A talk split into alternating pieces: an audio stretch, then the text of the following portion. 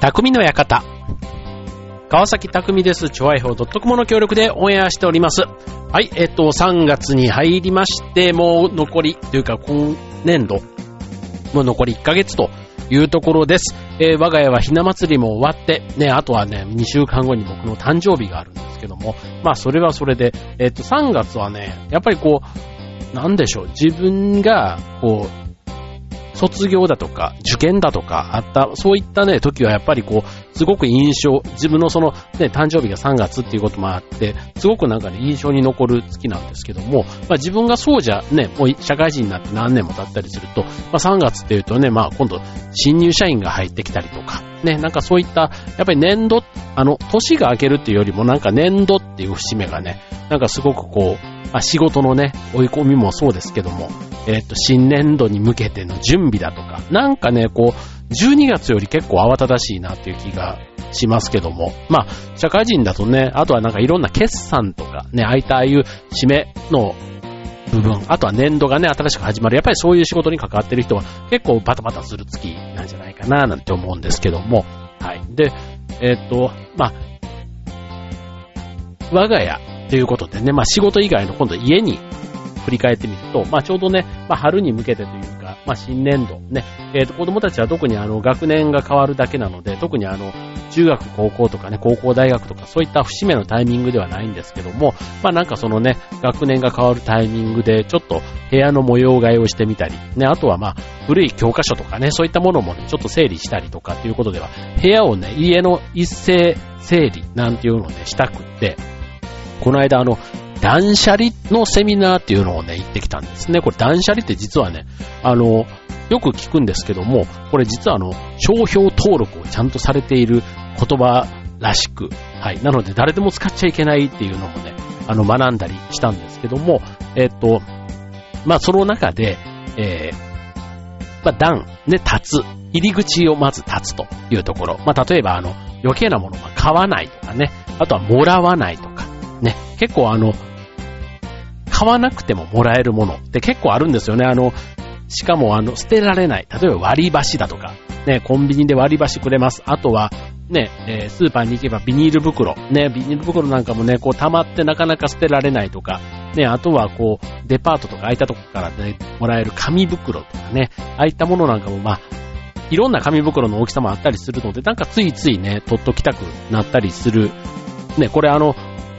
男性はそこまで貯める癖はないかもしんないけど、女性だとね、結構本当になんか、いつ誰にこれをね、使ってあげる機会があるんですかって、そんなにプレゼント、ね、家のものあげたりしないでしょっていうぐらいね、こう、なんか袋がたくさんあるんですけども、まあ、たまにね、それをね、僕も使ったりすることありますけど、まあ、それでもやっぱりね、じあの、前ね、間違って紙袋を借りていったら、それ実は女性下着用のなんか紙袋だったっていうの、見見た目はね、全然あの白地に黒でなんか書いてあるだけなんですよ。で、全然そんなのね、わかんないじゃないですか。なんか本当にもうあの、そんな難しい英語じゃないんですよ。なんかほんとスマイルとかね、なんかあの、スキップみたいな、なんかそんな名前のね、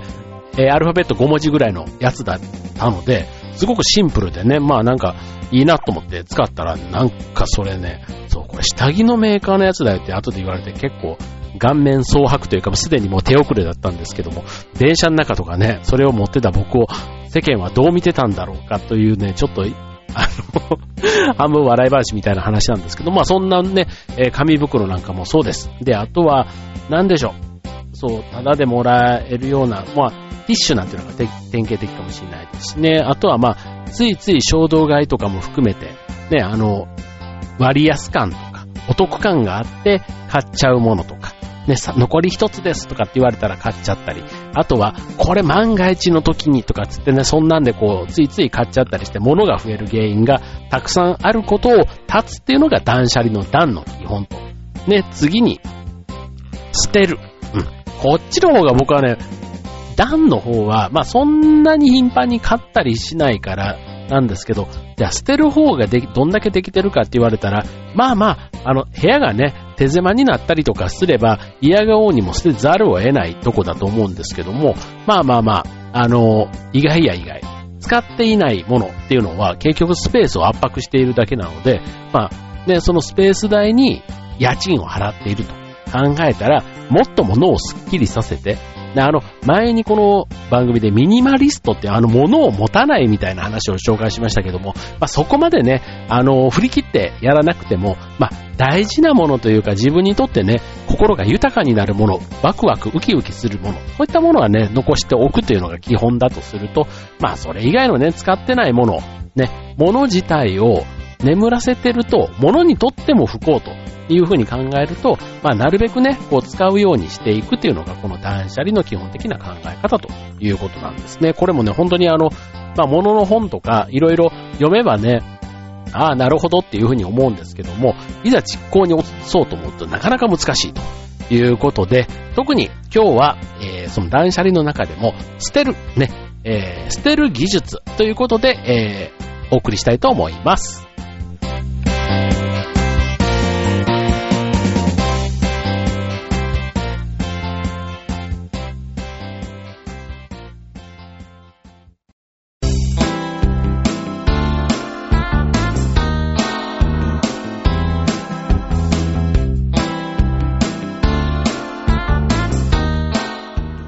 はい、えー、今日の匠の館は捨てる技術ということです。はい。まあ、捨てると言ってもね、本当にあの、簡単そうで、ね、あとはあの、いつ使うかわからない、もったいないとか、ね、そういった気持ちで、なかなかこう捨てられない。ね、あの、人のものだったら意外とね、これいらいるいらないってすごくあの、見分けがつくんですけども、いざ自分になってみると、いやいや、これはね、あの思い出があるからとか、あの、そういったいろんな理由が出てくるわけですけども、いや、そこはね、思い出があるものを捨てるのは 一番最後でいいと思うんです。例えば、うんと、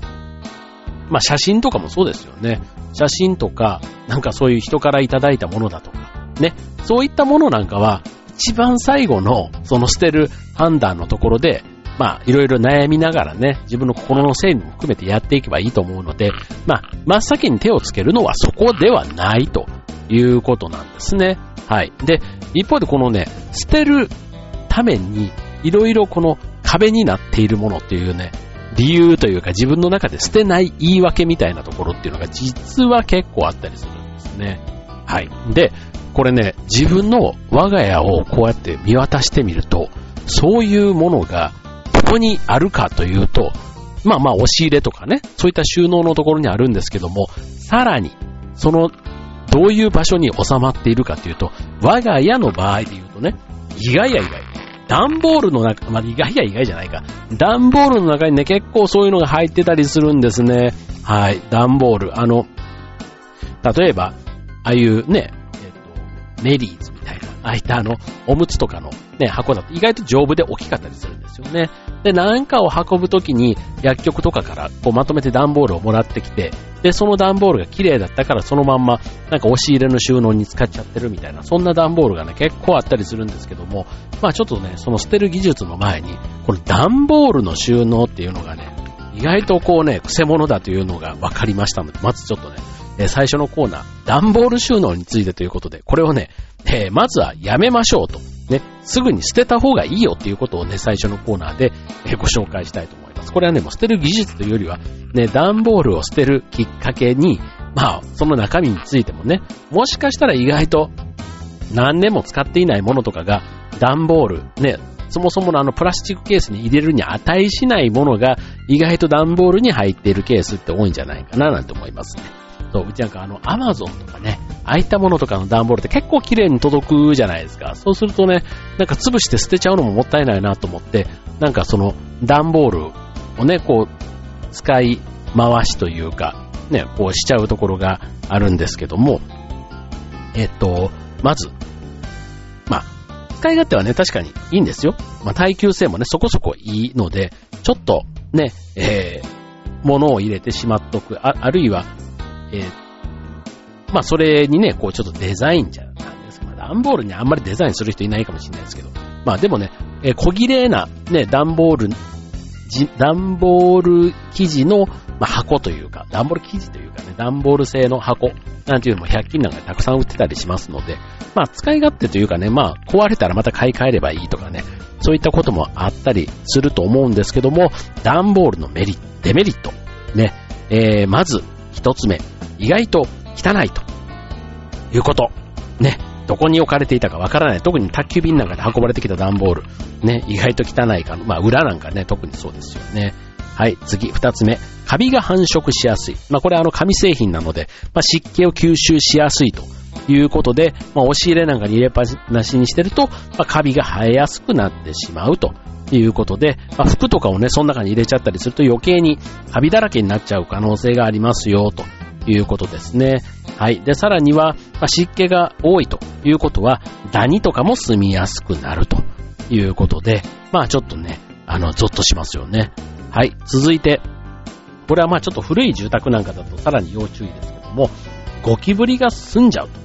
ということなんですね。まあ、段ボール、隙間もありますし、あとはあったかいから、ゴキブリがすごく落ち着く場所なんだそうですね。うわぁ、もうなんか、ゴキブリの住処になってると思っただけで、うわーって思いますけども。はい。まあ、そのね、段ボール、そんなにね、こう汚いところから持って帰ってくることはないと思うんですけども、ただ、ね、屋外に置いてあった段ボールなんかは意外とその隙間にね、こう入り込んでる可能性っていうのは否定はできないですよね。うん。なんかね、うちもね、こう、まあマンションの10階で、まあゴキブリとか基本いないですけども、まあ最近ここ10年ぐらい見てないですけど、一時期ね、一時期っていうほどじゃないですか。あの、かつて、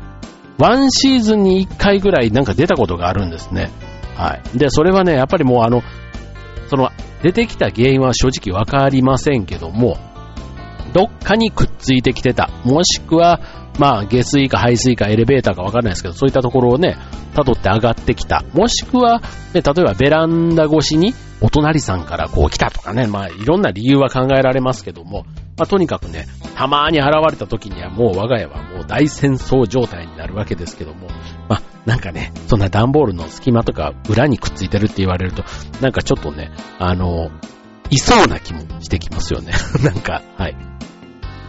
ということです。はい。で、えー、っと、あとは、段ボール。ね、風水的にも良くないということなんですね。あの、段ボール、ね、部屋の中に置いとくと運気が下がる原因になると。で、しかも、その収納代わりに段ボールに物を入れちゃうと、その段ボールが持っているその古い段ボールだったら余計にね、その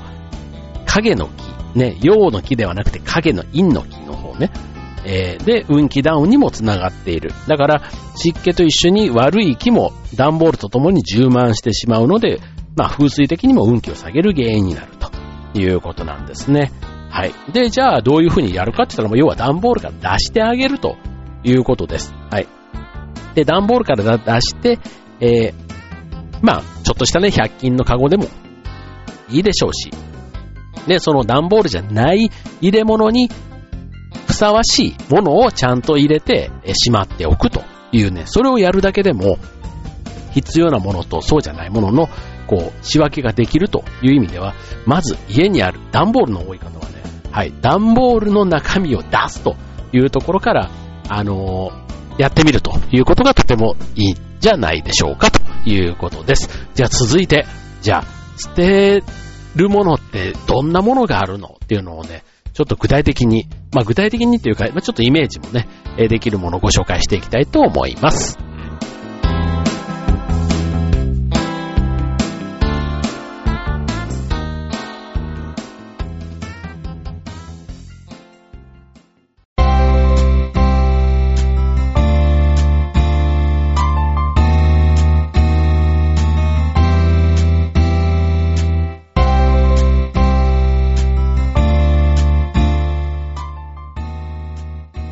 ということで、えー、次のコーナーでは、じゃあ、捨てるもの、ね、どんなものがあるかということで、まあ実際にね、段ボール開けてみたらね、どういったものが入ってるかということですけども、ま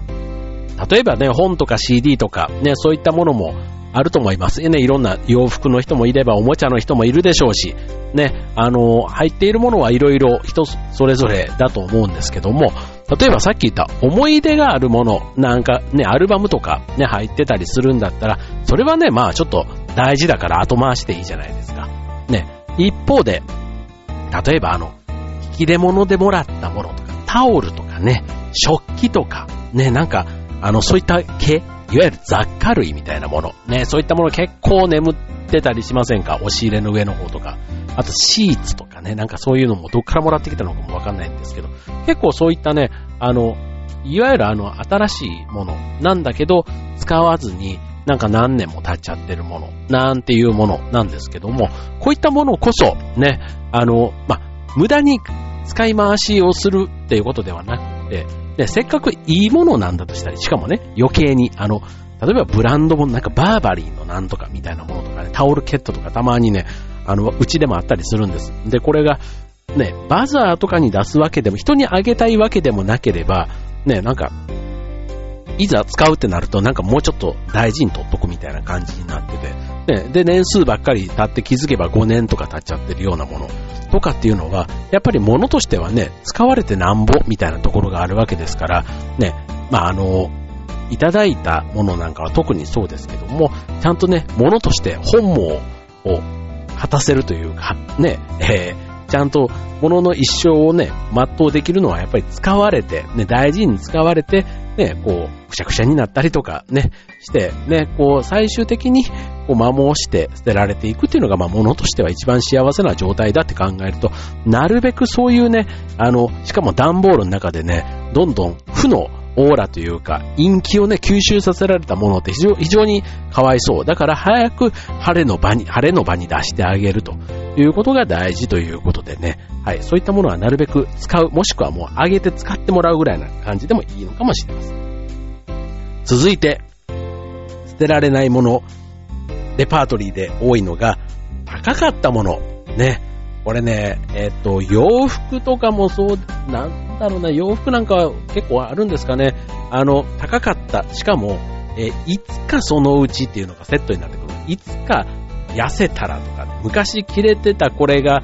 ね、とかっていうの、サイズ的なものもそうでしょうし、あとはね、例えばコートなんかもね、あの、ロングコートが流行った時に買ってこれ高かったんだよなーで、今はブームじゃないから着ないし、なんていうことで、しまってあったとしても、もうほぼほぼね、着ない。ロングコートなんて僕もう本当にもうありましたけど、もう一気にしてましたね。はい。もう、もし次にね、ロングコートが仮にブームになったとしても、そのね、7、8年前のブームになったロングコートを出して、着るかって言ったらやっぱりその時のね、またその時の旬のロングコートがやっぱり欲しくなるし、うん、なんかちょっと微妙にね、なんかちょっとその古臭さというか、ね、それが、あとは、その、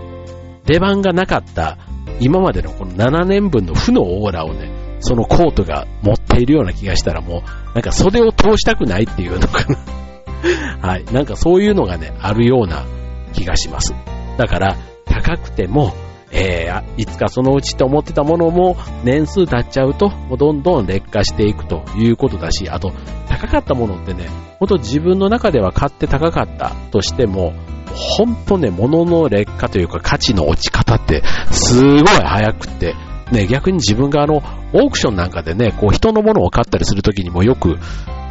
ね、その時にはよくイメージできるというか分かりやすいと思うんですけども、えっと、なんだろう。ね、意外と安く、欲しいものが安く手に入ったりするじゃないですか。で、それはね、もう出品者からしてみたら、やっぱりその人たちの中での押し入れの中で、ね、死に在庫というかね、なかなかこう活用しきれてないものとして、だから、全然自分にとっては格安でも、相手にとっては、ね、その値段でも十分、あの、ありがたいということなんですよね。そう、だから、で、自分の、こう、お気に入りとかで、こう持っている、その、洋服なんか、ね、これ実際に、えっ、ー、と、ああいう古着屋だとか、ね、あと、なんだっけ、えっ、ー、と、あの、あの、あの、なんだっけ、えー、えっ、と、ブックオフ、そうそうそう、ブックオフ、ああいったところに、あの、持って行った時に、ほんとね、これ、総額、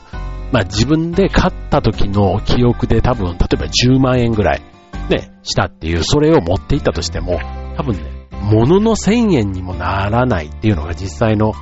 ね、相場感だと思うんですよ。そう。だから、結構その時にね、うん、現実を思い知るっていうか、うん、そういうものだと思います。だからそう考えたら、そんなね、えー、1000円の価値もしかないもののために、ね、それをね、家の中にこう抱えて持っておく、ね、そのデメリットって、すごい大きいと思うんですよね。はい。というのが、はい。まあ、洋服の場合によくある話。はい。で、次。あ、えっ、ー、と、ただでもらったもの。ね。この辺なんかもまた癖もんなんですよね。例えば、まあさっき言ったね、あの割り箸とかもそうです。まあ割り箸とかね、当然あの、使ってなければ永遠に使えるわけですから、ね、それを、まあ捨てれないっていうのもそうだし、あとね、うちで言うとね、あの、ボールペンとか、よくあの、なんとか外生命保険だとか、なんとか銀行って書いてあるやつとかね、あとはなんかこう、えっ、ー、と、展示会とか行ったりすると、いろんななんかあの、住宅展示行けばね、住宅ののボールペンだとか、ね、なんか、えっ、ー、と、なんかパソコン、なんか NEC さんじゃなくて、その具体的な会社名はいいや、そういうね、いろんなあの、電パソコンメーカーだとか、ね、なんかいろんなところがね、いろんな形でこうペンとかもくれたりするんですけども、まあ黒いボールペンだけだったら、まあ自分のね、好みの芯の太さとかあるじゃないですか。そう、だから、まあまあ、使わなければね、もう諦めも作ってものなんですけども、まあ、なんかそれがね、フリクションとかになったりすると、まだやっぱりね、フリクションってちょっと高いなっていうイメージもあって、まあ、ちょっと企業名とか入ってるけど誰かにあげたら喜ぶかなとかね、なんかそんなね、ことで、結局溜まっちゃって、で、ね、しかもボールペンなんかも使わなければだんだんね、こうインクが固まってきたりするじゃないですか。そう、だから、ね、なんかどっかでって思って取っておいてもね、結局束のまんま、そう、だからこういうのはね、一層のことね、もう、あげる先もないっていうところが、ちょっとありますよね。で、割り箸なんかもね、本当になんか、うーんっていう感じでね、なかなかこう、使い道がない時はない。だから、もらわないっていうのが大事ですよね。割り箸なんかは。だからビニール袋なんかもね、本当にあのエコバッグみたいなのを持ち歩いとけば、まあ、余計な袋が増えなくて済むということだと思うんですね。はい。で、あとは本当にね、溜まったら捨てる。うん。あの、例えば自分の中で、そう、うちでね、あの、ビニール袋を入れる箱みたいな、まあ、それもね、変な話なんですけど、結構あの、ストックボックスみたいなプラスチックの箱があって、まあ、飲料、ね、ドリンクとか、2リットルのドリンクとか、いわゆるストッカーみたいなやつで入ってたりする、その一つの引き出しが、ビニール袋だけを入れる袋になってるんですけど、この間ね、そこを開けようとしたら、もうギッチギチに詰まってて、もう、引っ張んないと、はい、出せない、入らない。そう。だから、もう、そのね、物がそうやって詰まってるだけでもう出し入れするのにも無駄になるし、あとはそれを開けるがために引き出しがもう歪みながら開く状態になるわけですよ、プラスチックのね。ってことは結局その箱、ね、そのビニール袋、ゴミみたいになっているビニール袋を大切にするがために、ね、肝心のその外の箱が壊れる可能性があるということで、まあ、そんなところをね、もったいないってしちゃうと、結局大事なものをね、なんかなくすというか、ね、壊しちゃうきっかけになるって考えると、やっぱりその、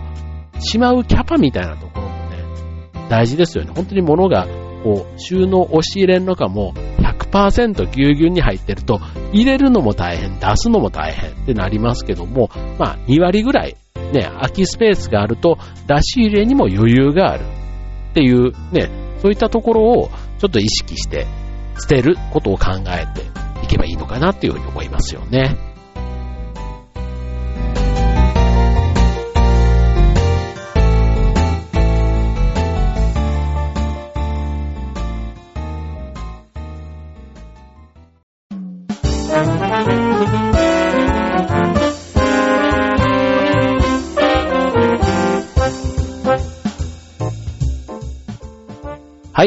ことで、今週の匠の館は捨てる技術ということでお送りしています。はい。まあ、捨てられないものというかね、捨てて、捨てていけ、捨てちゃいけないもの、ね、あのー、あります。ありました。でもね、一回捨てちゃえばね、意外ともうね、二度とそれを思い出すことがないというか、その瞬間だけ、あとはもう、懐かしいもの呪縛というかね、懐かしいお化けに取り憑かれるとね、作業がすごく止まってしまいます。わー、懐かしいって思った瞬間に漫画とかもね、そのまま読んじゃったりしてね、もうなんか、全然、あの、捨てられない、あの、魔法をかけられて、そのま、漫画はもちろん捨てられなくなって、しかも手が止まって、全体の作業を遅らせるというね、その捨てられる側のやっぱ物のオーラというか、俺たちを捨てないでくれっていうね、なんかそういうのが出てんじゃないかなっていうぐらい、そのね、捨てる人間と捨てられるものとのね、この、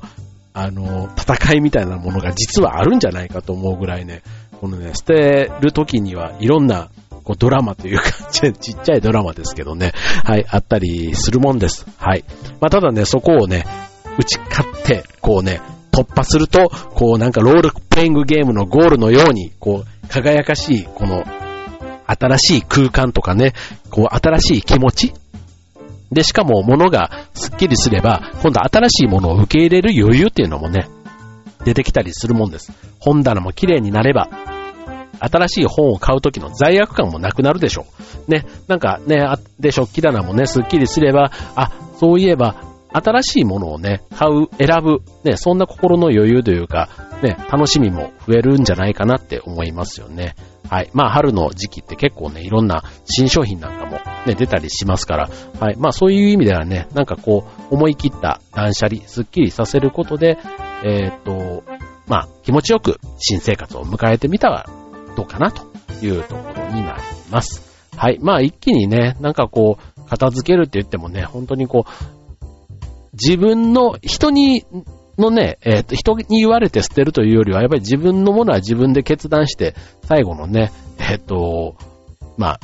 見納めというか、っていうとこまでやりきった方がいいんだろうなと思うんですよね。で、あとはまあ、ね、家もそれぞれね、場所もあるし、ね、洗面所の周りからキッチンから自分のね、寝室から、ね、リビングからということで、いろんな部屋にいろんなものがね、いろんなルールでしまわれてると思いますから、まあ、一気に全部をやろうとするんじゃなくて、ね、一日一空間というか、この場所だけとかってね、決めて少しずつね、やっていって、まあ、基本はスッキリして気持ちよくなる、まあ、楽しい気分になるということを目的に、あんまりやらされ感とかでね、やらずに、このてる技術、ね、捨てるテクニック参考にしてやってもらえればいいんじゃないかなと思います。はい。ということで、ね、えっ、ー、と、春に向かってということでね、まあ、すっきり、まあ、一日のね、えー、秋、そんなにあの、がっつりやるとね、またそれそれで、あの、疲れてなかなか最初の勢いが続かなくなってしまいますので、まあ、コツコツね、一日一箇所ぐらいのイメージでやっていくと、